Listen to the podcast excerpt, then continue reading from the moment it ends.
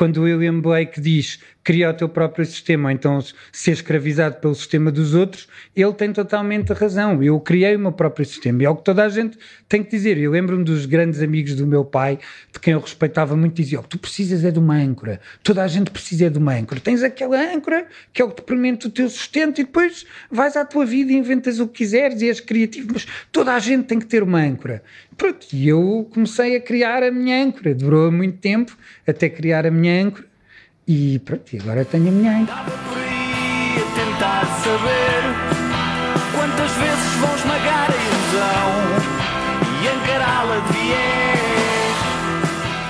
Olá e bem-vindos ao Falar Criativo, eu sou o Rui Branco e este é o podcast sobre criatividade e as pessoas transformam as ideias em algo de valor. O convidado desta vez é o Tiago Pereira. O Tiago é realizador, uh, músico, e tem um projeto muito interessante já há vários anos que se chama A Música Portuguesa a Gostar dela Própria. A propósito deste projeto, eh, eles decidiram organizar um piquenique no próximo dia 7 de Abril, domingo, em Viana do Castelo, e garanto-vos que aquilo vai ser uma festa de música, de partilha, de dança, de cantar. Quem puder, faça a favor de aparecer. Até já! Olá Tiago, obrigado Olá. por esta oportunidade. Um, a pergunta que eu costumo fazer eh, a todos os convidados no início é de que forma é que a criatividade estava presente na tua infância. Uh, muitas pessoas, se calhar, não saberão quem é o teu pai, uh, mas pronto, eu gostava de perceber se o ecossistema lá em casa tinha criatividade e de que forma. No outro dia também me fizeram essa pergunta há relativamente pouco tempo e eu, com, com o passar dos anos, cheguei à conclusão de que hum, o meu lado criativo, que é óbvio, não é? Porque o meu pai era músico e porque eu cresci com os cantautores imediatamente a seguir ao 25 de Abril, portanto eu vivo a euforia dos anos 80 e, eu, e todo aquele movimento de que as pessoas estavam umas com as outras é quase o oposto do que vivemos hoje, não é? Hoje vivemos atrás de computadores e naquela altura as pessoas tinham almoços e jantares que demoravam 12 horas, 14 horas e isso era impressionante. Eu costumo dizer que cresci embaixo de, das mesas dos restaurantes, o que é verdade, mas eu percebi que essa criatividade é tão importante para mim como o facto de ter crescido com a minha avó no campo e ter vida rural e andar com ela atrás dos porcos que se iam matar e atrás das cabras e que depois íamos e depois ia tirar o leite à cabra com as, com as minhas tias e ter essa presença toda feminina. E depois tínhamos um primo que era padeiro e íamos e eu ia com ele distribuir o pão e depois havia os incêndios porque havia muitos já havia muitos eucaliptos e pinheiros e portanto havia sempre incêndios. E eu lembro-me de ser pequeno e isso e isso tinha tanta criatividade claro. como a criatividade que tinha do meu pai. Portanto, esta coisa do, do que é que é ser criativo, não é? Quando pois, tu acordas, essa... és que sei lá, tu estás na rua a passear e és criativo. Quer dizer, eu ouço sons, isso quando vou na rua e ouço sons, sou criativo porque começo a construir uma música na minha cabeça com o conjunto daqueles sons e, portanto, já estou a ser criativo. O facto de, às vezes, respirar já és criativo. Portanto, essa coisa do ser criativo na infância, eu acho que às vezes as pessoas têm assim uma ideia muito romantizada, ok, o pai dele é músico. Não, não, mas, é, mas é isso que eu tenho encontrado ao longo deste tempo, que é assim, não é propriamente uh, uh, uh, obrigatório chegar a, a, a, estar nas áreas mais criativas e ter tido essa infância. Há pessoas que o pai era contabilista e a mãe era professora e, e, e isso, lá está, não é... E, mas é um bocado, é isto o desafio que eu também tento explicar que a criatividade, como tu dizes, é, é o facto de estar vivo, não é? Basicamente é isso, é o exercício de ir todos os dias resolvendo problemas. Sim, eu acho, eu acho que ser criativo basta respirar, não é? Já Sim. estás, pronto, o próprio, como dizia um amigo meu cabo-verdiano, que dizia muitas vezes, ele era bailarino, ele dizia muitas vezes, quem sabe andar sabe dançar. E é quase a mesma coisa, quando andas também já estás a ser criativo, quando... Sim estás na rua, és criativo, a forma como, como te relacionas com os outros é criativa, como como te relacionas com a natureza, acho que no fundo todos somos criativos. Depois há, há ser artista. Ser Sim. artista é outra coisa. Sim, mas normalmente mas tentam juntar criativos. tudo na mesma. Ou seja, eh, como não. se a criatividade fosse exclusiva de uma comunidade qualquer. Não, não, não é. não todos, é? Todos somos criativos. A pessoa que nós achamos mais incomum para ser criativa é criativa à sua maneira, em maneiras às vezes que nós nem sequer temos o discernimento de entender como é que é possível ser criativo assim. Mas é, não, eu não conheço ninguém que não seja criativo. Sim, é aquele lado de engenhocas, muitas vezes até para. Sim, claro. É isso? Nem esse lado. Mas às vezes em coisas simples, não é? Por exemplo, muitas vezes fala, e eu que também às vezes estou muitas vezes ligado com a gastronomia, muitas vezes eu entrevisto pessoas, sei lá, chefes de cozinha, etc., que dizem: ah, quem inventou a cozinha, quem inventou a grande cozinha de hoje foram as as mulheres. Então, em claro. Portugal, quem inventou esta cozinha, esta cozinha portuguesa ou a suposta cozinha que se faz hoje foram as mulheres pobres que tinham que ser criativas com os, com os, com os poucos ingredientes que tinham e que tinham que cozinhar para não sei quantas pessoas e aquilo tinha que satisfazer as pessoas e ao mesmo tempo ser bom, ser saboroso. E, é um bocadinho a questão da cozinha alentejana que é, é com o pão, azeite e faz um milagre. Não é? Por isso é que também se diz muitas vezes que as coisas mais simples são sempre as mais complexas, exatamente por isso, porque se tu quisesse inventar à sorda, provavelmente era um grande nó na cabeça e, e na verdade aquilo foi inventado porque não havia ingredientes para se poder fazer mais, havia fome. Pronto. Então, e quando, quando, tu, uh, quando perguntavam, então, mas o que é que tu queres ser quando fores grande? Já havia, há, há miúdos que aos 10 anos descobrem que querem ser isto e que têm aquilo decidido e... Pronto, aí a coisa deriva um bocado, não é? Porque eu fui educado, obviamente que eu fui educado para ser criativo, no sentido em que a mim nunca me estimularam para ser hum, advogado nem médico. Aliás, eu cresci com os meus amigos a queixarem-se que os pais queriam que eles fossem advogados ou médicos. Eu dizia sempre: não, não, eu fui educado para ser artista. Além disso, lembro-me lembro-me de um dia de ter oito anos e querer uh, um brinquedo qualquer banal de futebol, acho que era um, um subútil, que era assim uma coisa incrível, ter um subútil, toda a gente tinha um subútil, toda a gente brincava ao subútil, tu querias um subútil, e de eu ir ao meu pai e o meu pai olhar para mim e dizer, não, não, não, filho meu não gosta de futebol, filho meu vai ser artista. Pronto, é um bocado... Não, e... não podias ser artista e gostar de futebol. não era, esse, não era nesse sentido, mas era no sentido que sempre foi estimulada a criatividade, percebes? Eh, eu, quando tinha um interesse, se eu gostava de fotografia, eu tinha os livros todos de fotografia, recebia revistas okay. de fotografia. Meu pai ia tocar ao estrangeiro e trazia um monte de livros de fotografia, trazia revistas de fotografia. Se eu gostava de cinema, trazia de cinema.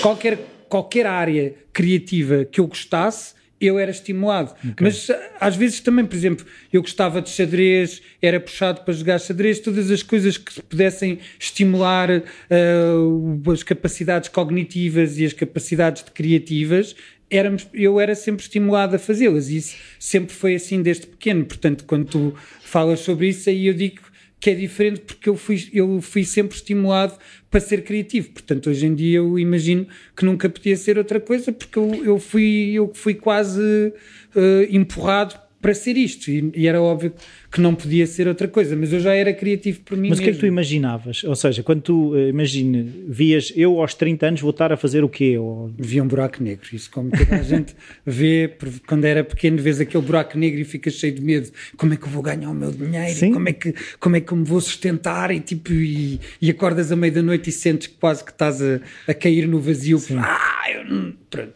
isso sim, via esse buraco negro, mas mas eu escrevi, eu aos 15 anos, eu aos 15 anos a que eu quis no Natal foi uma máquina de escrever e tipo, quando me deram uma máquina de escrever eu até chorei porque eu escrevia poemas e achava que ia ser poeta e que ia ser escritor e tinha, e tinha essas fantasias, eu ia, eu ia às do Orfeu todas e eu ia ao Pessoa, eu, pronto, eu tinha essa coisa adolescente de, de ser poeta. E depois, pronto, depois não, não fui, não, hoje em dia escrevo muito pouco, mas, mas faço o que faço. E, e naquilo que faço, às vezes tenho dificuldade em, em, hoje em dia em perceber se sou, se sou artista ou não. Às vezes penso que se, se na verdade o que é que sou. Pronto, e, e acho que ao fim e ao cabo sou, sou mais ativista do que outra coisa qualquer e esse ativismo é um ativismo, digamos, criativo, mas mas, mas não, não considero totalmente artista. Coisas que eu faço que são artísticas, outras coisas que eu faço que não são tão, são, que não são tão artísticas. Ou seja, eu também fui educado, e isto é muito importante, eu cresci dentro dos preconceitos todos que Lisboa produzia nessa altura. Lisboa era uma cidade muito preconceituosa nos anos 80. Eu cresci muito tempo no Frágil, durante, muito, durante muitos, muitos anos seguidos eu ia ao Frágil quase todos os dias, era uma época disso. Uh, o Frágil era no bairro alto, ainda não havia luxo, não havia nada disso, e, e, nessa altura havia aquela noção muito, muito centrada em que Lisboa era o centro do mundo e tudo o resto era paisagem. Não era só o centro de Portugal, era a paisagem era o resto todo lado. Então as pessoas eram muito preconceituosas, era muita educação de elite cultural lisboeta de que tudo o resto é horrível. Então eu, obviamente, com toda a gente à volta, cresci na maldecência, cresci toda a gente a dizer mal uns dos outros, toda a gente a criticar os outros porque se vestiam assim ou porque se vestiam assado, e, e durante muito tempo, com o meu trabalho, a aproximar-me do resto da população, a conhecer verdadeiramente o país e as gentes, cada vez mais percebi que a grande função do meu trabalho para mim mesmo era combater os meus próprios preconceitos. E isso foi uma coisa que durou muito tempo e, e, que, ainda, e que, que ainda está em processo. Ou seja, hoje em dia eu sou uma pessoa muito menos preconceituosa, bastante, digamos, bastante menos preconceituosa do que era há 10 anos atrás, mas ainda há coisas que carrega em mim que ainda têm preconceitos e que, que tento sempre racionalizar e perceber que pá, deixa-te disso, esquece lá isso, não sejas totó. E, mas, mas, mas, mas, havia mas não havia eh, em ti aquele desafio, tudo bem, eu vou ser poeta, mas tu, tu, na tua visão do mundo, era possível viver a vida sendo poeta, porque eh, eh, eu fui criado num ambiente de mas isso não paga as contas. Se fosse o que fosse, sabes o que é que eu estou a dizer, não é? Mas isso não paga as, isso é muito bonito, mas não paga as contas. Não, eu fui educado ao contrário. eu fui educado, uh, eu fui educado no sentido em que tens que fazer isto porque se tu não fizeres aquilo que gostas, estás lixado. É e além disso, eu tinha outra coisa. Eu tinha. O meu pai, além de ser uma pessoa muito, muito perfeccionista, é uma pessoa que sempre teve o trabalho acima de tudo. E então eu sempre fui educado na coisa de dizer trabalha, toda a solução está no estás deprimido, vai trabalhar, a tua namorada deixou-te, vai trabalhar, uh, tens problemas de amor, tens problemas com os teus amigos, vai trabalhar, só o trabalho é que te salva, só o trabalho é que te resolve, trabalha, trabalha, trabalha, mas trabalha a fazer aquilo que gostas. Okay. Trabalha a fazer aquilo que realizas. Portanto, eu fui sempre empurrado para faz o que tu gostas. Mesmo que fosse economia, desde que tu gostes. Isso. Se queres ser médico, desde que gostes. Se queres ser advogado, mas obviamente eu não tinha jeito. Obviamente era lógico, não, porque eu depois tinha outra questão muito muito forte. Eu não fui feito para andar na escola. Eu não fui feito. Eu andei em sete liceus em Lisboa. Oh. Eu andei em dois colégios internos. Eu andei num colégio. Eu fui expulso de colégios internos. Eu não fui feito para andar na escola. Eu não, eu não me adaptava. Eu não, não era essa pessoa que se conseguia adaptar. Eu sempre tive a questão de. Eu, desde cedo, percebi que o direito à diferença era muito difícil. Eu, quando tinha sete anos, fui preso a um posto na baliza porque não gostava de futebol e deixaram-me lá durante uma hora ou mais, eu agora não me lembro. E isso é uma, é uma experiência bastante forte. E desde esse momento que, que percebi isso aos sete anos, percebi que para eu que eu seria sempre uma pessoa sozinha dentro da minha bolha e que, e que a minha bolha era sempre difícil porque, porque eu não era, digamos, normal ou normalizado, não era, não estava dentro da norma. Uhum. E a norma era uma coisa muito complexa. Lembro-me que uma vez uh, estávamos todos num jardim em Foscoa no fim do no, no princípio no fim dos anos 90 e que estávamos num, num jardim todos, uns estavam a beber, uns, a beber umas cervejas e apareceu um GNR que perguntou vocês acham normal estar aqui a esta hora, a qual eu perguntei o que é normalidade e o senhor ficou muito ofendido. Claro. Porque, porque obviamente para mim tinha sempre essa questão, eu, tinha, eu era aquela pessoa que fazia sempre a pergunta eu sempre fiz a pergunta por mim próprio. Portanto, eu hoje, quando digo que a coisa mais importante é fazer a pergunta e que o grande problema é que ninguém faz as perguntas, e eu, eu tenho sempre essa questão de fazer a pergunta. Eu acho que o, o mais importante de tudo é fazer sempre a pergunta. Por isso é que eu digo que o meu trabalho nunca dará as respostas porque vai sempre fazer as perguntas. Eu acho que é importante fazer a pergunta. E, portanto, eu pessoas que fazem as perguntas não podem andar na escola, pessoas curiosas não podem andar na escola, porque a escola mata a curiosidade, a escola mata aquela pessoa que interroga, aquela pessoa que quer saber, a pessoa que, que quer perguntar porque é que eu não hei de seguir o meu próprio caminho e tenho que seguir este caminho que todos estão a seguir. E, portanto, como eu nunca pertencia a essa normalização, Pois, é, é um bocadinho. Uh, uh, é que a resposta na escola é o porquê eu digo e o porquê, eu, porquê é assim, e, e é difícil. E isso tu estavas a falar da, da, questão da pergunta. As pessoas. É-lhes muito desconfortável viver na pergunta. As pessoas têm pressa de dar a resposta. E isso, e isso causa. Uh, como é que eu dizer? Causa quando que rapidamente se tenha que encontrar uma resposta.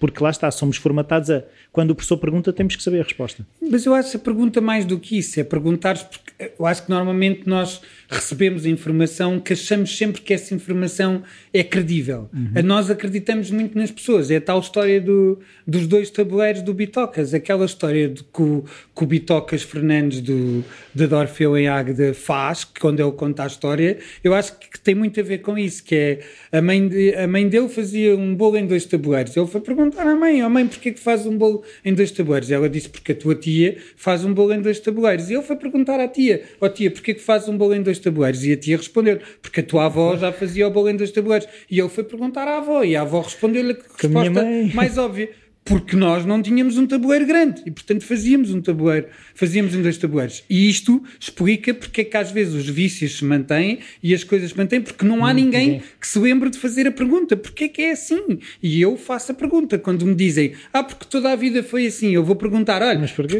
mas tocavam aqui, mas porquê que tocavam aqui sempre tocaram assim, mas porquê que tocavam sempre aqui? E às vezes a resposta é óbvia, mas ninguém diz, não é? Ah, porque é que tem essa concertina? Ah, porque as violas desapareceram. Pronto, nada a ver. Há sempre, há sempre uma resposta, mas nunca ninguém faz a pergunta para ter a resposta. Portanto, as pessoas repetem as coisas, às vezes de décadas, séculos, etc., porque ninguém decide fazer a pergunta. E eu sempre achei que a pergunta tem que ser feita. Eu estou sempre a dizer isto, é preciso fazer a pergunta.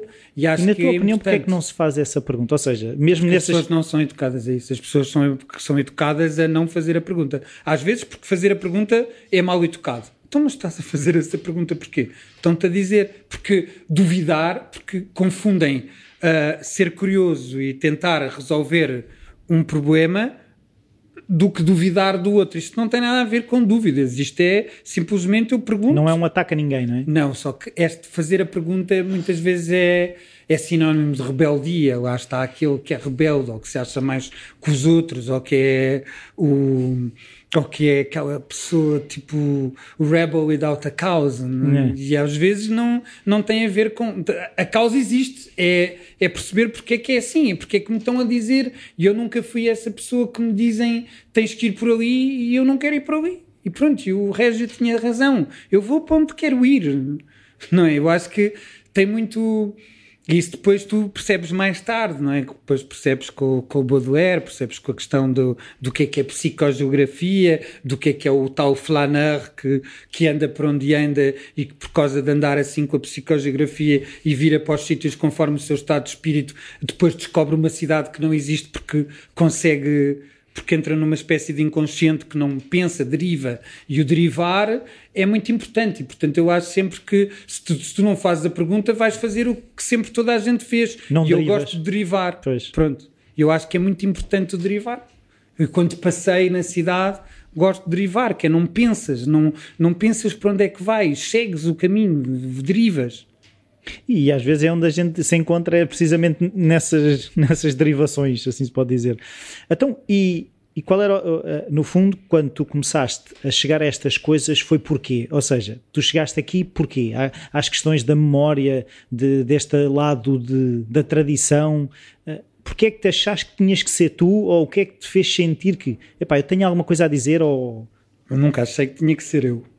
Nunca tive essa questão. Nunca, não cheguei aqui como Cheguei aqui, obviamente, por acaso, não é? Cheguei aqui porque gostava de som, porque estudava cinema, mas gostava de som, porque lá está, porque o meu pai, hum, desde que eu era pequeno, desde que eu estava a estudar cinema e lhe mostrava filmes de escola, o meu pai sempre criticou o, o som dos filmes, sempre disse este som é horrível, tens que aprender a fazer bom som, e portanto eu fiquei obcecado, de certa forma, em fazer bom som. E então tinha microfones, não havia, as câmaras eram muito caras e tinha microfones e mini discs e comecei a gravar coisas.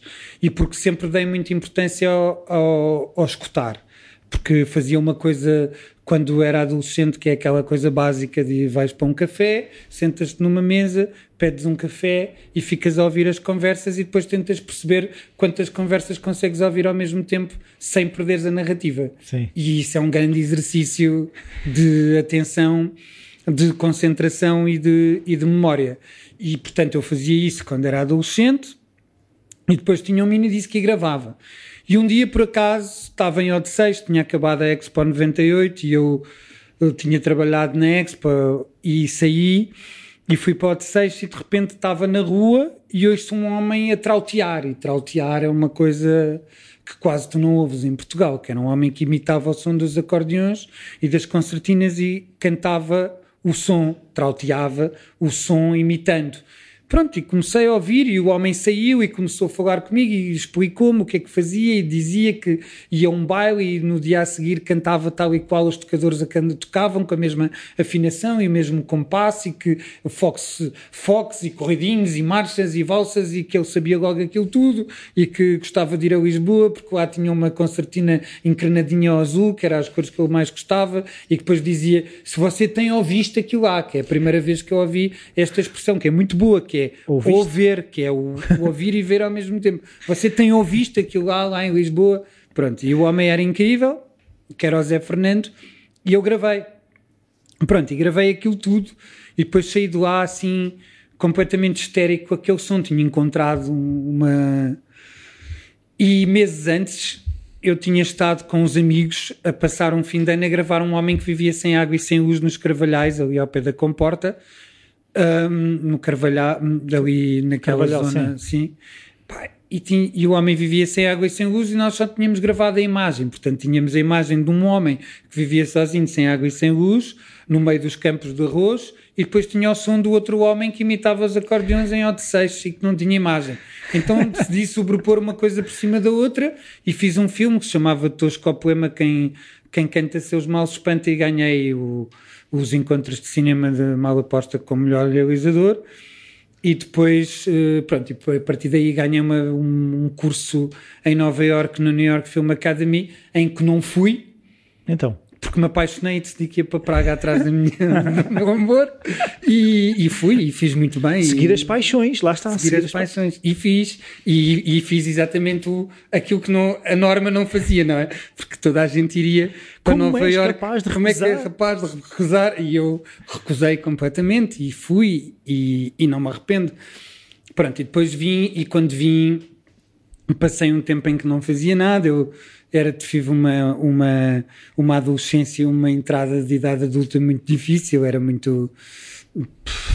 devaneava muito. Tinhas que entrar na normalidade, não é? É, é Não, aquilo que na eu. minha normalidade. Tinha que criar o meu próprio sistema, que são coisas completamente diferentes. Porque aí quando o outro, quando o William Blake diz cria o teu próprio sistema, então ser escravizado pelo sistema dos outros, ele tem totalmente razão. Eu criei o meu próprio sistema. E é o que toda a gente tem que dizer. Eu lembro-me dos grandes amigos do meu pai, de quem eu respeitava muito, diziam: Tu precisas é de uma âncora. Toda a gente precisa é de uma âncora. Tens aquela âncora que é o que te permite o teu sustento e depois vais à tua vida e inventas o que quiseres e és criativo. Mas toda a gente tem que ter uma âncora. Pronto, e eu comecei a criar a minha âncora. Demorou muito tempo até criar a minha âncora. E pronto, e agora tenho a minha âncora. Então, o que é que é a tua âncora? É esta, é gravar pessoas, que é uma âncora um bocado móvel, é uma âncora um bocado nómada, não é? Porque, porque eu tenho que andar com a âncora atrás, mas, mas que funciona. Sim, mas é assim, para quem está a ouvir e que não sabe muito bem, consegue explicar no fundo o que é que tu fazes? Porque é assim, eh, as pessoas podem investigar, mas também podes explicar em, em primeira pessoa. Bem, é, isso é complicado porque eu faço, eu faço muitas coisas, não é? Eu tenho um, eu, eu tenho um projeto que se chama Música Portuguesa a Gostar dela própria, que visa gravar a música portuguesa em todas as suas possíveis eh, linguagens, em todo lado. Mas no fundo aquilo que eu mais faço é ser, de certa forma, assistente social e, de certa forma, hum, alguém que como é que se pode dizer isto? A forma mais simples de dizer aquilo que eu faço é eu sou uma espécie de Robin Hood, de Robin dos Bosques da música portuguesa, mas com mas que sofre do síndrome de Noé. Portanto, isto é a forma mais fácil de escrever aquilo que eu faço, que é eu de facto roubo aos ricos para não roubo aos ricos para dar aos pobres, mas agarro naqueles que são menos conhecidos uhum. e enalteço-os e digo que eles têm toda que fazem música porque contra esta lógica cada vez mais da sociedade de achar que o cantar é profissional e que tens que cantar é no Festival da Canção e nos concursos e que tens que ganhar os concursos e que só podes cantar em cima de um palco e todo bem vestido e todo maquilhado, etc. Não, eu acho que as pessoas têm que se maquilhar por, por dentro e têm que cantar porque sim, porque todos cantamos, porque isso é que é genésico e isso é que é parte da nossa condição de seres humanos. E depois. Uh, tenho o síndrome, não é porque tenho que estar sempre à procura, porque tudo aquilo que eu gravo está a desaparecer, porque eu estou concentrado nas pessoas que trabalhavam no campo e nas pessoas. Que, aquilo que eu gravo são as pessoas que, vive, que trabalhavam no campo e na agricultura no, na segunda metade do século XX, e portanto é essas as pessoas que eu gravo, que têm tendência a desaparecer, porque são essas as pessoas que, por muitas circunstâncias, uma das circunstâncias é, por exemplo, o analfabetismo, que não é uma coisa para enaltecer, mas que até é bastante pena, mas que de certa forma, como as pessoas não aprendiam a ler nem a escrever, tinham que decorar as coisas todas na cabeça e, portanto, tinham uma, uma memória prodigiosa, e também outras que aprenderam a ler e a escrever, mas que, por ter uma memória muito vivencial, porque viviam o campo e porque não havia televisão, não havia rádio, ou eles não tinham, ou não havia internet, decoraram aquelas coisas e aquilo ficou tanto na sua memória vivencial e física que por sim ainda continuam. Faz parte deles. E portanto, estas pessoas que eu gravo são as pessoas que nasceram no máximo até 1950, 45, 40 e portanto aqui, o meu trabalho é finito, porque a partir de 2025 eu vou ter muitas dificuldades em gravar aquelas pessoas, aquela tradição oral, porque depois, de certa forma, hoje em dia, todas estas gerações, as pessoas podem saber coisas, algumas sabem coisas de cor e sabem coisas que transmitem umas às outras por tradição oral, mas não sabem coisas de cor, não sabem romances com, com, com que demoram quatro horas a dizer, ou, pronto, não, isso vai se perder porque hoje em dia não temos essa capacidade de memória, porque todos nós somos preguiçosos, porque hoje em dia tu vês que toda a gente vai ao ginásio porque é muito bonito ter os músculos e vai exercitar aqueles músculos físicos, mas depois ninguém exercita o músculo cerebral e a memória é uma coisa que se tem que exercitar. E as pessoas não se enganem, a memória exercita-se. Toda a gente me diz: Ah, tu tens uma memória incrível. Eu tenho uma memória incrível porque eu exercito a minha memória. Eu esforço-me. É um trabalho que eu faço todos os dias. Eu vou gravar a senhora, eu não posso esquecer o nome da senhora. Eu vou gravar, eu vou fazer trabalho com. Eu vou a uma escola e eu tenho que decorar o nome dos miúdos. Não posso, de repente. É uma coisa que é fundamental para a comunicação. O meu trabalho é muito de, de estar com o outro. Para tu estares com o outro, tens que criar empatia. Para criares empatia, tens que ter ferramentas para criares essa empatia. Isto não é tão fácil como chegar lá e carregar no botão. Não é carregar no botão. Há muita. Há muita, não há ciência, mas há muito trabalho empírico, demora-se tempo a chegar aqui, porque é preciso que as pessoas criem uma relação contigo e essa relação contigo tem que ser, às vezes, tem que ser uma relação que demora 20 minutos e é uma troca. A pessoa vai-te dizer uma coisa e tu vais-lhe dar outra, vais-lhe vais vais, vais -lhe dar uma dignidade que muitas vezes não tem, vais-lhe dizer que ela canta bem e vais a seguir distribuir aquilo que ela te deu e vais publicar e vais partilhar e a seguir alguém vai dizer que ela canta bem. E muitas vezes tens resultados imediatos, como ela vai reforçar a sua memória porque a seguir vai se lembrar de mais coisas porque quer que tu agraves outra vez porque gostou da experiência. E isto tudo tem e nós vemos que hoje em dia, por exemplo, a Inglaterra estão muito a apostar na música para a demência e estão muito a apostar que uma das formas de combater o Alzheimer é a música, é, é o tal estimular a memória e estimular a memória com coisas lúdicas e com coisas criativas que muito, e que cá estamos a anos-luz. Quantas vezes eu não cheguei a, a, lares de idosos em que me dizia que tinham a senhora X que cantava bem e eu chegava lá e ela estava à frente da televisão com os outros todos de boca aberta e eu dizia, não tem uma carrinha, meta-os todos numa carrinha e vamos para o ar livre. Chegávamos ao ar livre e dizia, cantem lá danças de roda, ponham-se lá a dançar e a cantar. E depois quem é que os parava? Depois claro. ninguém os parava, porque depois aquilo era uma alegria, portanto, e aquilo funcionava. Portanto, isto tudo, o que, o que eu faço tem muito a ver com o ativismo de perceber que a memória é muito importante e, e que o cantar não é uma coisa profissional. E, portanto, eu tento mostrar que a música, que a música amadora tem que ter o mesmo que tem que ter o mesmo o mesmo protagonismo que toda a outra, e que a música sim, não sim, tem sim, hierarquias, e que a música não tem fronteiras, e que a música é universal, e portanto não há aqui o maestro e o segundo violino. Não, a velhinha que canta em trás dos montes tem tanta importância como o Conan Osiris, ou como o B. Fachada, ou como o Salvador Sobral, ou por aí.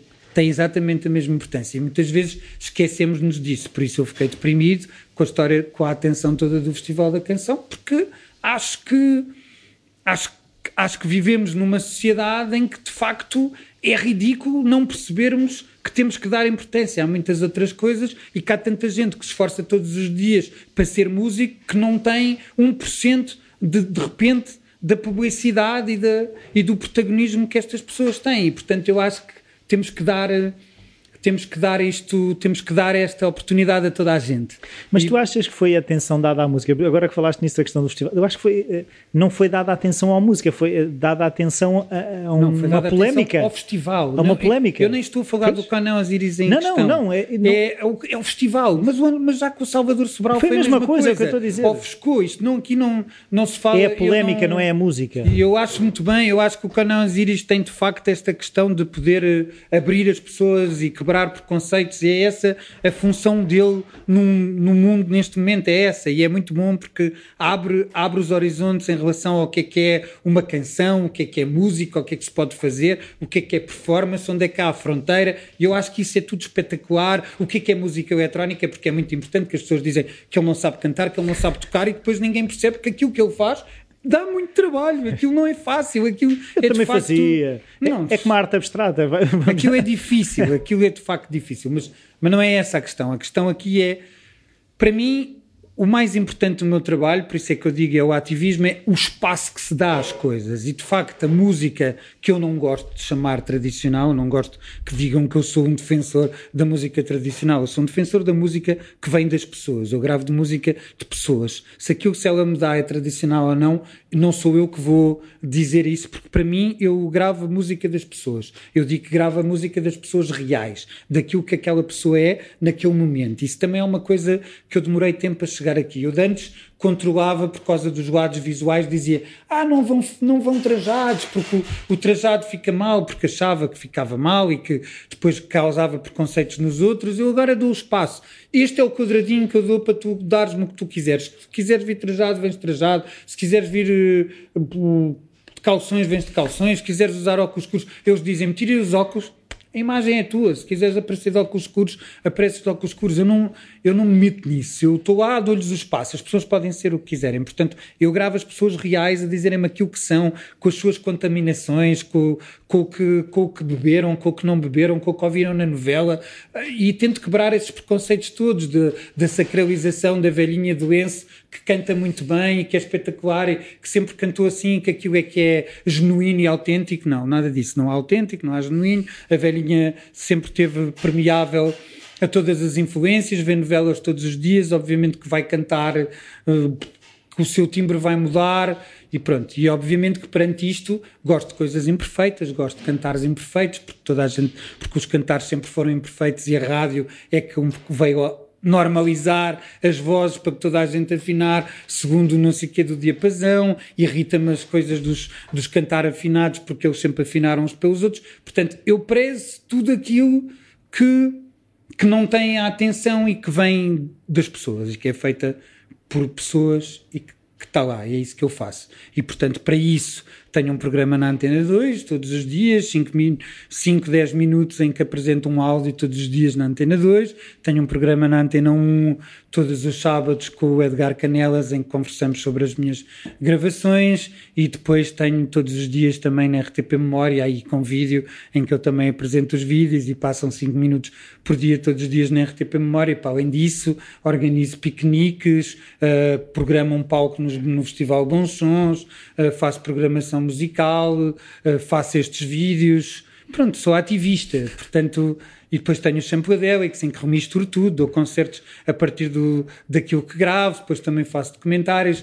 No fundo é isso, sou ativista de, da música que é feita pelas pessoas e que normalmente as pessoas não. Portanto, é como se dizeres que eu sou uma espécie de ativista da música amadora. Das pessoas que gostam fazer música. Que amam. Só porque sim. Sim, da, do sentido primordial de fazer música só para te ouvir a ti próprio, da senhora que vai sozinha na rua a cantar sem ser maluca ou bêbada porque lhe apetece e ninguém tem que a julgar e a sociedade não tem que lhe apontar o dedo porque ela se estiver na rua a cantar é maluca, mas for para cima do palco já não é maluca porque já está num concurso televisivo e isso, eu sou contra isso, eu, eu acho que tem que haver espaço para tudo, tem que haver espaço para o palco, para o festival da canção, mas depois tem que haver espaço para ouvir a velhinha, uma coisa não deve abafar a outra. Só que como uma coisa é um produto, é um produto de entretenimento e, e é o programa mais visto, a Eurovisão é dos programas mais vistos do mundo, ah, depois aquilo abafa tudo e, portanto, depois é preciso haver pessoas como eu, que sou o tal Robin dos Bosques, que dizem: não, não, não, atenção, tem que olhar para a velhinha, venham lá olhar para a velhinha. Pronto, e é isso que eu faço. Eu faço com que as pessoas não se esqueçam que existem outras coisas e, portanto, acho que a música portuguesa, a gostar dela própria hoje, é mais uma forma de estar na vida e outra forma, outro modelo social. E, portanto, é como este piquenique. Né? Nós queremos apresentar um novo paradigma, queremos criar outro modelo social em que as pessoas podem achar que, de novo, é bom estar umas com as outras. E de certa forma, quando se faz estes piqueniques, este piquenique de Viana do dia Castelo, 7 de abril, dia 7 é? de abril, é muito estranho porque eu recebo mensagens a perguntar: mas paga-se? Mas quem é que vai atuar? As pessoas esqueceram Querem logo... que podem ser protagonistas e que podem ser protagonistas do seu, da sua própria vida. E que elas é que podem ser as vedetas e que, que, as coisas não têm que se pagar, que as pessoas podem ir livres às coisas, que todas podem cantar todas ao mesmo tempo, que não há, depois perguntarem então e esse pá? Spa, mas spa do quê? Como é que eu vou, como é que eu vou escrever uh, uma lista para a Sociedade Portuguesa de Autores se toda a gente vai cantar o que lhe apetecer no momento e se aquilo é tudo uma fusão de tudo? Ah, mas então é um piquenique de música tradicional. Música tradicional porquê? Tem gente de todo lado, se o outro aparecer lá com uma melódica que está a tocar a, a moda dele, que por acaso ele até é com Daft Punk e não sei o quê, que aparece a senhora a cantar uh, um romance qualquer com a melodia dos ABBA, isso é música tradicional. Aquilo é uma fusão de tudo o que as pessoas aparecerem. Um vai cantar fado, que vai tocar com adufo, que vai tocar a gaita de foles, que vai tocar as castanholas. Aquilo é, de novo, devolver o espaço presencial às pessoas, para as pessoas estarem umas com as outras e dizerem: epá, é possível estarmos uns com os outros e ouvirmos uns aos outros, escutarmos, aprendermos, não temos de estar em frente ao computador a dizer coisas horríveis e estarmos todos com ódio, a destilar ódio, isto é horrível, eu que não reduzir isto canta mal. Ah, não, podemos estar ali com as pessoas. E é isso e é isso que nós queremos fazer com o piquenique. E eu acho que é isso, cada vez mais, que o projeto da música portuguesa, a gostar dela própria, é. É, é a partilha e a escuta. É podemos todos partilhar, escutar e, e aceitar que a música é, é, genésica, que todos cantamos, todos dançamos e que não, não temos que ser profissionais e podemos fazê-lo e que isso não nos diminui. Porque eu vou gravar pessoas que me dizem, mas eu não sei cantar o que é isto não sei cantar? Sim, é, isso era uma das coisas o que, é que, isto eu, quer dizer? Eu como é que as cantar. pessoas muitas vezes têm essas vergonhas de. Se, porque a sociedade lhes diz que quem sabe cantar tem que estar afinado e porque vêm aqueles concursos televisivos, tu tocas, tu cantas muito mal, tu já viste a vergonha que tu és. É isto que os júris fazem nestes. Em vez de dizerem Epá, fixe, não é para este programa, mas canta, canta assim, Continua canta a cantar. Ti, continua a cantar e canta assim para ti que é fixe, se te alegra. Eu nunca vi ninguém num destes concursos dizer, epá, canta para ti próprio assim em casa, cantas bem. E depois tem aquela coisa de dizer, isso é bom, é para a banheira. Então, quando se fala do povo que canta, ou do povo que ainda canta, ou do povo que volta a cantar, eu imagino sempre toda a gente na banheira a cantar. Isso é, que, isso é que é o programa do povo que canta, não é? O povo somos todos, todos cantamos na banheira. Epá, então devíamos mostrar todos na banheira a cantar, porque isso é que era o documentário certo para fazer, porque é isso que acontece.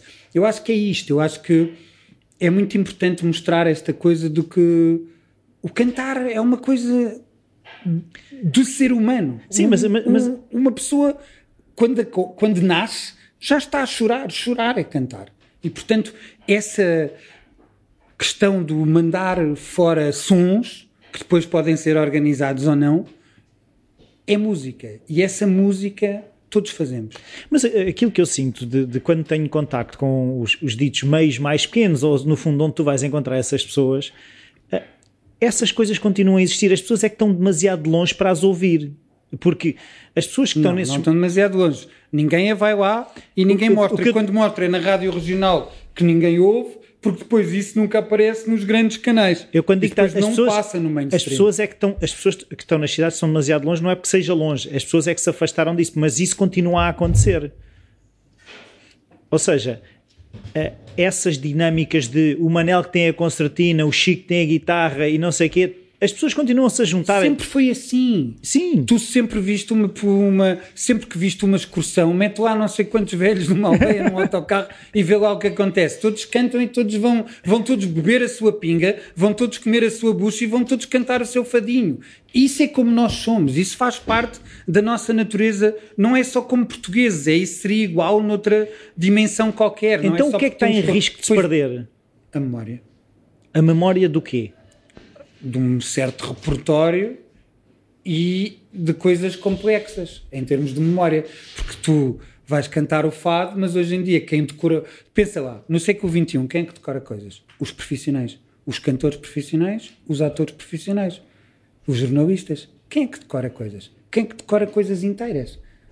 Quem é que decora canções se não for profissional? Quem é que sabe coisas inteiras de cor? Tirando algumas exceções, ninguém. Porque não tem. Porque é muito mais fácil, tipo Google. Pois, hoje em dia até outro dia alguém na minha rede de amigos partilhava uma coisa que era uh, vocês não sabem a sorte que têm de quando precisam de saber uma letra, vão ao Google, não têm que andar anos e anos a cantar a letra errada.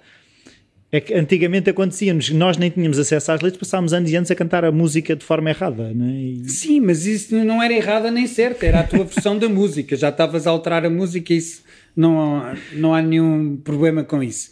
A questão é que hoje em dia tu não, não decoras as coisas, ninguém decora coisas, portanto ninguém sabe as músicas de cor. De antes tu tinhas os poetas que faziam décimas, tinham décimas e décimas a tudo e mais alguma coisa, eram repentistas e sabiam o truque e portanto diziam, oh, sou, ah, você quer o fundamento a qual...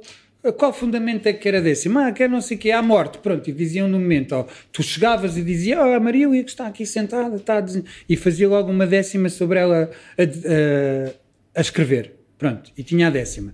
Hoje em dia apanhas poetas populares que fazem décimas, mas ele vem com o papelinho.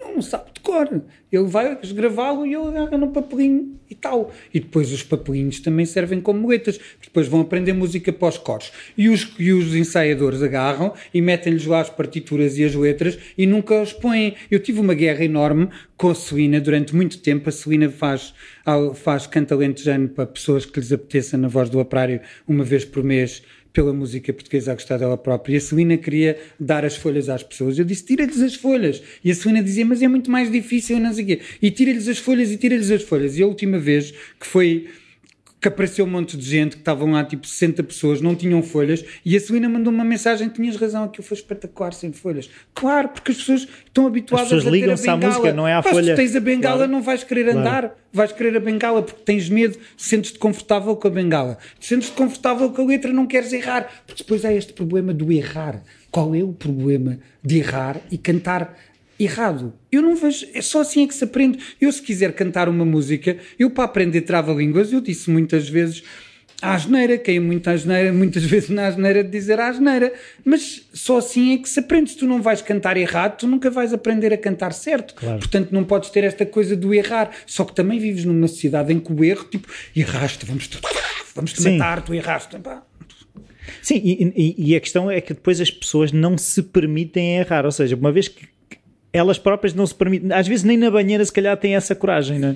É é isso. Não, é isso é que é o grave, não é? Isso é que é o grave. Quando chegas a este ponto, que não, nem na banheira, porque ficas preocupado. Se algum vizinho me ouve, Pois, não, e eu, eu acho que cada- temos que ter esta lógica. O piquenique é neste sentido: as pessoas são convidadas para irem lá, partilharem aquilo que quiserem na comida, na bebida e na música. Chegam lá e cada um canta aquilo e canta o outro e canta. Pá, e pronto, e depois o que acontece é que normalmente os piqueniques, as pessoas não se esquecem mais dos piqueniques. Aquilo fica-lhes na cabeça, aquele momento do piquenique, as pessoas são verdadeiramente felizes. Então, e essas pessoas, como é que tu as encontras? É depois, olha, oh Tiago, devias falar com não sei quantas. Ainda não percebeste o que é um piquenique. Vai quem vai. Não é isso que eu estou a dizer. Eu estava agora a mostrar a- as pessoas, as pessoas Que que, que tu gravas, como é que chegas a elas? Tens uma rede, tens uma rede gigante. tens uma rede gigante, as pessoas, algumas pessoas entram em contato comigo, outras eu descubro por mim próprio, outras eu vou ter com alguém que me leva às pessoas. É uma rede. É uma rede, de rede, de rede, que depois vais conhecendo e vais. E agora já vais referenciar, tipo, já pode cantar para este senhor que ele é de confiança? Ou, ao início era difícil? referenciado. Mas ao início, ao, ao início as pessoas não tinham difícil. resistência. Nunca foi? As pessoas, esse é outro mito português. As pessoas em Portugal sempre foram muito gravadas. Sempre. Houve sempre trabalho de campo das universidades de antropologia, etc. Houve sempre muito trabalho de campo. A seguir ao 25 de Abril, com todas as brigadas do Jacomete, etc., havia muita gente a fazer gravações e havia gravações desde cedo. Quer dizer, o Armando Essa andou pelo país todo logo em 1939 e gravou logo um monte de gente, etc. Portanto, sempre houve. Isso é aquela história do. a famosa história da menina, da senhora do berço que eu fui gravar e que ela disse: para me gravar eu tenho que me vestir. E foi vestir um vestido. Ah, mas se é para eu gravar essa cantiga, tenho que ir buscar o berço. E foi buscar o berço. E de repente ela, eu gravei tudo como ela queria, porque ela já tinha sido gravada muitas vezes, ela achava que para gravar Só tinha que ser, ser assim, daquela forma. tinha que ter aquela forma e ela tinha que estar vestida daquela maneira porque ela já tinha gravado antes. E portanto, as pessoas já sempre foram gravadas. Agora, eu continuo sempre a fazer uma pergunta de porque é que as pessoas hão de, às vezes, não ter os seus domingos para estar com a família para irem ser gravadas. Pronto. E hoje em dia já não é aquela coisa, ainda há muita coisa da televisão, mas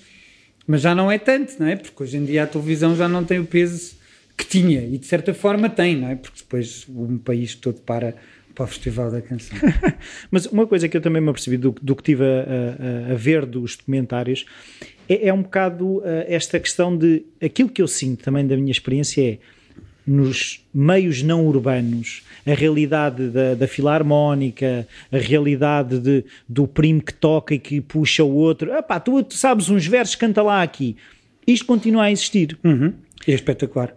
E é espetacular. A questão Aliás, é, a isso, é uma é... coisa, isso é uma coisa que ninguém fala e, e, que, e que cada vez tem que se falar mais, que é a filarmónica e os ranchos folclóricos são a coisa de ação da música como ferramenta social mais incrível que este país tem, porque há muitos ranchos e há muitas filarmónicas, há mais de 900, porque permitem o contacto dos jovens com, com a música e mais do que isso, permitem o contacto com os jovens, às vezes aquilo é a forma principal de eles saírem da sua aldeia, irem para fora, irem tocar a França e tocarem e saírem às vezes uh, dentro do país e fora do país. Isso é incrível, porque facto tem esse papel social muito forte na música, tal como as tal como as orquestras das universidades séniores, que têm o coro não sei quê, e os todas essas formas de poder pôr, porque tem agora coisa boa.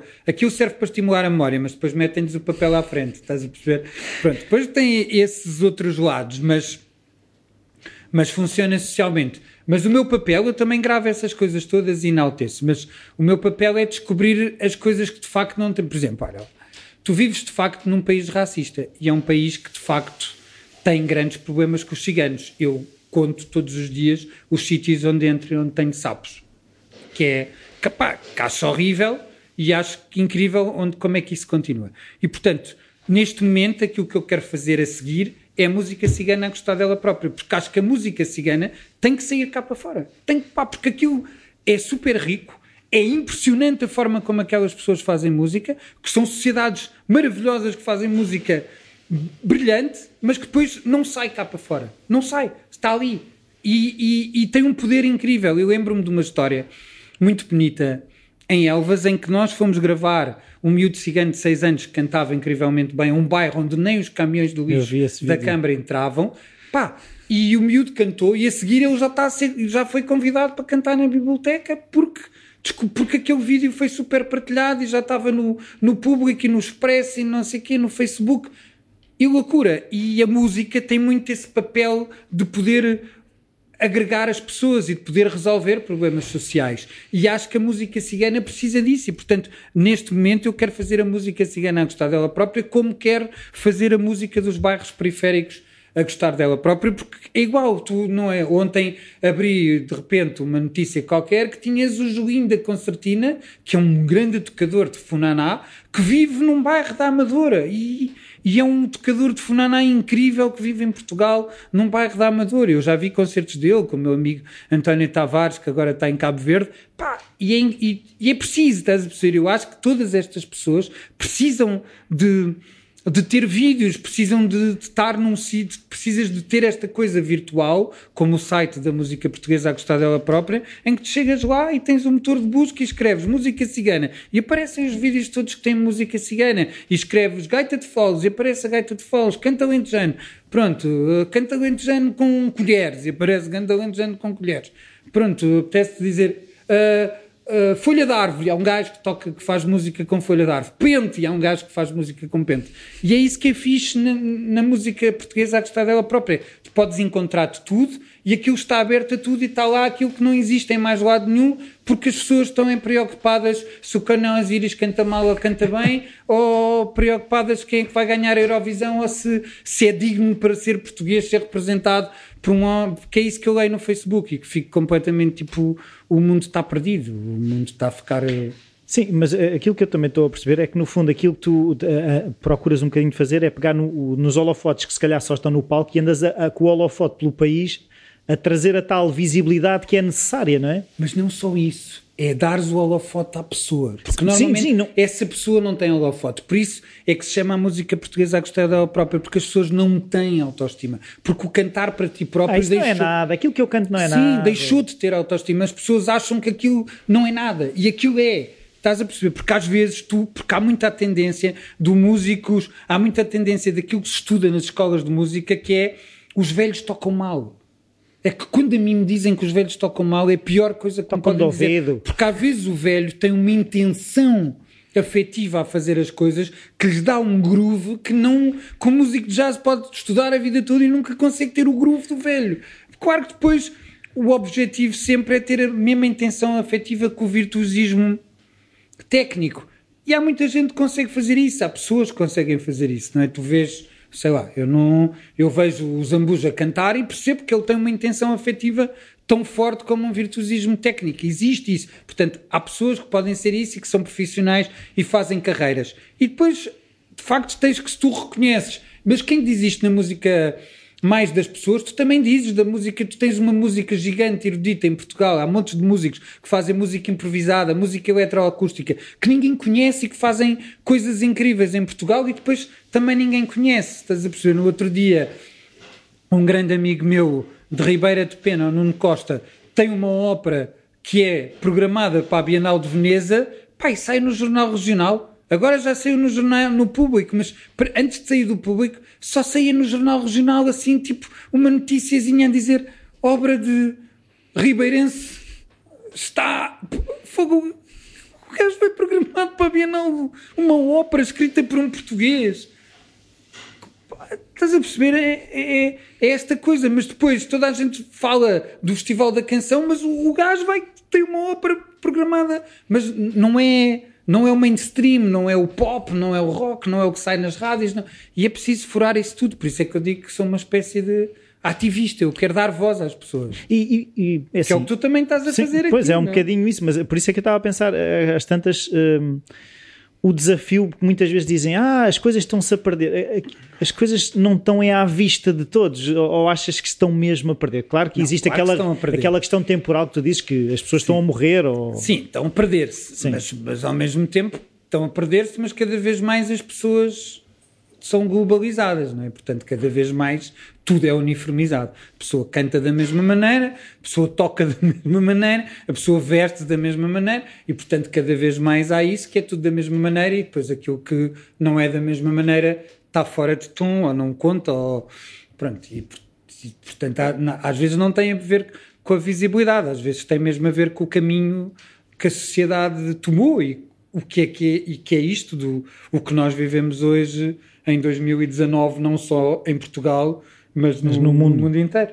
Então vamos lá voltar ao piquenique. Eu quero perceber um bocadinho melhor como é que é o, o piquenique. É assim: tu decidiste organizar um piquenique, é no fundo juntar as pessoas à mesa e pô-las a cantar umas com as outras, é isso? Não, eu não tenho. eu não, eu não o, o, que tu dizes é: eu vou, eu, há aqui este espaço Uhum. onde vocês todos trazem a vossa comida e trazem o que vos apetece e depois tudo o resto é orgânico. As pessoas juntam-se, depois cada uma vem, umas vêm do norte, outras vêm do sul, juntam-se todas e depois começam a cantar. Acontece o fenómeno, no fundo, isto reproduz o modelo que sempre aconteceu com as pessoas que eu gravo, não é? Porque as pessoas que eu gravo a seguir a trabalhar juntavam-se todas e cantavam e bebiam e comiam, e no fundo é isso: é tu juntas um espaço onde as pessoas podem estar umas com as outras, partilham, escutam, estão ao ar livre, simplesmente por estar e depois naturalmente vão cantar e vão dançar porque depois estão felizes e tudo aquilo é o estar. É este o tal novo modelo social, é as pessoas perceberem que na partilha e na escuta pode haver uma vivência e uma aprendizagem gigante porque todas podem aprender umas com as outras e de repente não há hierarquias, não há palcos, não há holofotes, toda a gente vale o mesmo, toda a gente é protagonista e toda a gente é público e tudo é misturado e todos fazemos parte e não há uns que são melhores que outros. E isso é incrível, é quebrares essas coisas todas e deixá-las ser. E isso depois tem um resultado incrível, o Monforte da Beira era numa, é uma aldeia que tem 300 habitantes, foram 500, pá, de repente tens 800 pessoas a dançar e a curtir e a ficarem malucas. E aquilo durou horas e toda a gente ficou muito contente. E nós queremos que Viana do Castelo tenha mais pessoas ainda. E portanto, e depois, obviamente, que os municípios têm que entrar. Monforte da Beira tinha apoio da Junta de Freguesia, aqui tens apoio da Câmara, porquê? Porque tens um parque Um da espaço, cidade é preciso e depois- mesas e- e não só, e tu tens que, e tu tens que garantir que as pessoas podem hoje em dia ir a um piquenique dar trabalho. Quer dizer, eu tenho uma vida super atarefada, eu não posso estar a cozinhar ou preparar coisas para um piquenique. Então eu vou ao piquenique porque eu sei que tenho lá a Câmara Municipal que me vai oferecer rojões com batatas e couve e caldo verde e eu fico todo contente e espetacular. E, e que tens um bar e que podes comprar cerveja e que tens casas de banho, é um piquenique minimamente tu crias as condições para que isto possa acontecer. É por isso que tem que ter a organização minha e da Câmara. E depois tem esta questão da divulgação para que as pessoas possam ir e para que as pessoas. Porque tu não estás a fazer um piquenique, estás a criar um tal novo modelo social. Mas as pessoas têm que entender que isso é possível, porque a maior parte das pessoas acha que não é possível e por isso perguntam-me: mas paga-se? Mas quem é que vai tocar? Mas há nomes de cartazes? Não, não há nomes de cartazes, vai cantar quem quiser, ah, não há palcos, toda a gente está umas com as outras, as pessoas partilham, a música que aparecer é a música que surge, vão cantando umas atrás das outras. Não há. No fundo, não há regras, as pessoas podem ser aquilo que quiserem e as pessoas acho que têm medo já de serem Sim. aquilo que quiserem. O que eu te ia perguntar é se no, no outro piquenique vocês fizeram, se houve, ou seja, que às vezes o que eu sinto, mesmo em, em festas mais pequenas, é tem que haver sempre ali um, um catalisador. É assim, se- a partir do momento em que canta um, cantam 30. É, é que às vezes o, o difícil é como, se vocês acham que têm que intervir nisso. se- Eu intervenho. Eu tenho um megafone e digo: e agora para, e agora vamos ouvir não sei o quê. E... Claro, porque tu queres dar espaço a toda Claro. a gente. E, e depois de repente aparecia um grupo e eu dizia: agora vamos ouvir não sei o quê. E depois chamava a polifonia para cantar. E aqui vai ser a mesma coisa, só que aqui vai ser um bocado mais. uh, Aqui vai haver muito mais gente, não é? Porque é Minho e depois o Minho são todos. Vaidosos. Minho, as pessoas são todas altivas e felizes. E portanto, não é, é óbvio que tu não vais chegar ao Minho e de repente vais ter não sei quantas rodas de vira, que é um 31, porque estão todos a dançar, todos contentes, e vais ter as concertinas. E vou ter que chegar lá e abafar as concertinas para depois poder o canto, porque depois só vou ouvir concertinas se não for intervir, e depois as gaitas de fole, e depois os bombos. E obviamente tens que haver esta intervenção para que toda a gente possa partilhar, não é? Mas ao mesmo tempo, se não houver essa partilha, as pessoas depois acabam por ter uma orgânica entre elas, porque eu lembro-me do piquenique de uma Forte da Beira, que houve uma altura em que as gaitas já tocavam com os adufos, que já tocavam com os bombos, que já tocavam com as vozes e que já tocavam com as castanholas e o cavaquinho no meio, e tipo, já não havia sentido. E depois o que acontece é que depois começas a haver grupos, não é? Um, uns que vão para um canto e que vão tocar isto, e depois o outro vai tocar aquilo para o lado, e depois estão os outros mais, e depois juntam-se, e depois há uma orgânica natural. Sim. Então, ah, ah, agora eu, ah, uma coisa que li numa entrevista várias vezes foi a questão da contaminação. Tu achas que estes eventos contaminam para além do evento? Ou seja, se, se sentes que as pessoas depois levam aquilo, como tu dizes, aquelas memórias, aquilo depois na- no dia a dia deles, se aquilo contamina, se espalha. Sim, bastante. Uh, houve grupos que se formaram a seguir ao, ao, piquenique em que as pessoas tentaram fazer almoços e juntarem-se de grupos que foram, porque houve um grupo que organizou um autocarro do Norte para Monforte da Beira e essas pessoas todas criaram isso e Pronto, depois, obviamente que as pessoas depois têm as suas dinâmicas e há umas que se encontram mais, mas há muitos encontros que são feitos no piquenique. Tu crias amigos, aprendes coisas, ficas em contacto porque aprendes, descobres o tal gás do adufo que sempre ouviste falar, mas que não sabias que existia. Eu lembro-me que levámos a Idalina de, que é de Penha Garcia ao piquenique e ela canta espetacularmente bem e ela ficou a conhecer um monte de outras pessoas que não conheciam a Idalina e ficaram em contacto porque a Idalina tem um supermercado em, em Penha Garcia raramente sai de lá percebes? Quando saem nas férias com a família portanto, de repente as pessoas, e houve pessoas que depois, por exemplo, a Presidente da Junta de Monforte da Beira, depois de repente foi visitar as senhoras do Cantalentejano a Serpa e depois foi a, a Panha visitar, pronto, e houve muito essa... Essa, essa, contaminação. Pronto, é assim, eu agora queria começar já a fechar, mas eu queria perceber um bocadinho como é que tu uh, organizas os teus dias, como é que tu consegues gerir no meio de tanta coisa uh, fazer alguma coisa que às vezes aquilo que eu sinto é, no meu caso, eu tenho três coisas para fazer, aquilo às tantas já começa a. Como, eu quero aprender uma pessoa que toca tantos instrumentos, no fundo, como é, que, como é que tu organizas os teus dias, a tua semana, acordas cedo, acordas tarde, tens rotinas. Eu sou uma velhinha. As velhinhas deitam cedo. Tiago Velhinha Pereira. As velhinhas deitam cedo e acordam cedo. Pronto. E portanto. E tu achas que é um bom uma boa receita. Sim, eu, eu, tenho, eu tenho uma vida eu tenho uma vida ativa, não é? Eu só aos fins de semana normalmente vou gravar, depois tenho os programas de rádio que tenho que gravar, que tenho que fazer, tenho vídeos para montar, tenho coisas para pôr na internet, portanto eu tenho uma vida cheia, depois dou concertos com sampadelis, tenho ensaios, tenho que preparar, tenho que criar, tenho que ter movimentos, momentos de criação. Portanto, às então, vezes como é que consegues ensaios, encaixar isso tudo? Às vezes tenho ensaios, depois do ensaio tenho que fazer aquilo, depois vou à rádio, depois vais, é um puzzle, mas, mas consegues.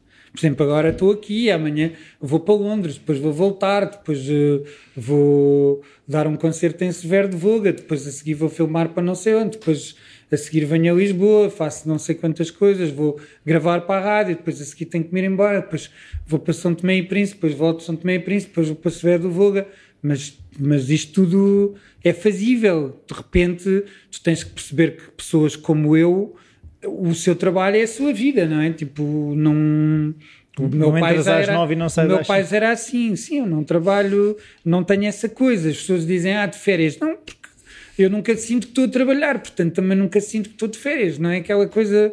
O que é, que é isso ter férias? Há momentos de pausa no trabalho em que eu sinto que estou de férias, sei lá, estou a olhar, estou no campo, o meu trabalho é ao ar livre, eu gravo ao ar livre. A maior parte do tempo eu estou ao ar livre. Só isso já é um grande descanso mental que a maior parte das pessoas acho que não consegue entender.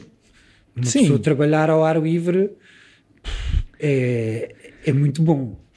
Sim, se calhar é também por isso é que as pessoas antigamente chegavam às idades que chegavam por esse contacto ao ar livre, não estavam fechadas e, e... Não, estavam sempre a trabalhar e tinham trabalhos de facto físicos e duros, não nós não podemos ter essa ideia da fantasia que o campo é espetacular, não, é horrível, não, não, é super não. duro trabalhar no campo. Não, a, questão é, eu, eu, venho de uma família em que os meus avós eram trabalhadores do campo, eu sei perfeitamente as dores de, de quem trabalhava no campo.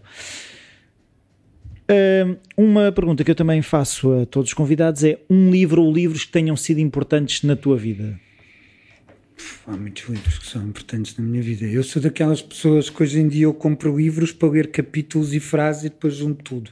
Porque eu tenho uma lógica muito uh, sampladélica nisto. Eu trabalho tudo em nível de retalhos, não é? Eu junto aquilo com aquilo, tipo eu agora estou a ler um livro sobre a antropologia da memória e outro livro sobre inteligência emocional, ao mesmo tempo que estou a ler um, um livro de banda desenhada sobre o, o árabe do futuro, da Síria nos anos 80, etc. E ao mesmo tempo, pronto, e portanto há muitos livros que foram importantes para mim que são tão diferentes como, sei lá, como desde, desde a agulha no palheiro ao Vamos lá ver o que é que me posso lembrar. Ou a Montanha Mágica do Thomas Mann, ou, por exemplo, A Política dos Autores, que era um livro que a Cinemateca editou há muitos anos atrás, em que tinha vários cineastas uh, com entrevistas deles a explicarem qual era a sua política enquanto realizadores. E, portanto, há muitos, muitos livros, e hoje em dia, como eu te digo, hoje em dia eu tenho esta coisa do retalho de um capítulo com outro capítulo, não, não tenho. É muito difícil para mim hoje em dia ler um livro do, do princípio ao fim. ao fim, mesmo que seja. Mesmo que às vezes seja um romance, eu leio uma parte e depois que vou colar a informação com outra parte.